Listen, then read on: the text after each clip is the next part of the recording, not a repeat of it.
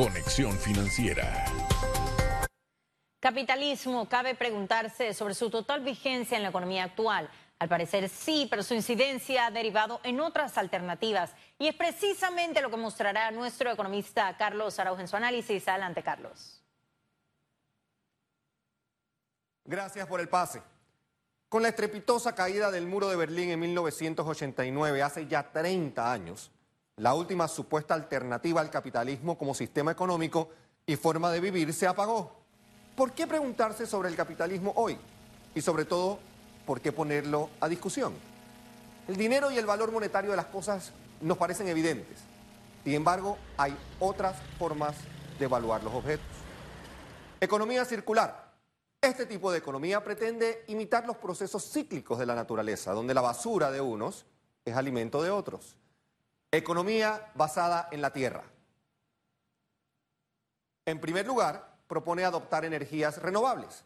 La idea central es acercarse a una forma de economía tribal ligada a una visión indígena en donde el espíritu de cada elemento natural tiene un valor propio. Economía regenerativa. La premisa central es que el capital, original que da pie a la producción de cualquier cosa debería ser regenerativo y extensivo. Los dos recursos más valiosos deberían ser el sol y el medio ambiente. Economía post-desarrollo. Hay un punto en donde el desarrollo económico y social tiene que dejar de ser la meta central de la humanidad. Lo que importa es alcanzar mejores índices de bienestar, no necesariamente de desarrollo. Economía del decrecimiento se refleja particularmente en la propuesta de trabajar menos y hacerlo de forma colaborativa y pasar más tiempo disfrutando de actividades como arte, música, estar en la naturaleza, con la familia y todo tipo de manifestaciones de cultura. Pensemos, sintamos y procuremos la incorporación de nuevas formas de pensar al capitalismo puro, que podría llevarnos a nuestra propia extinción.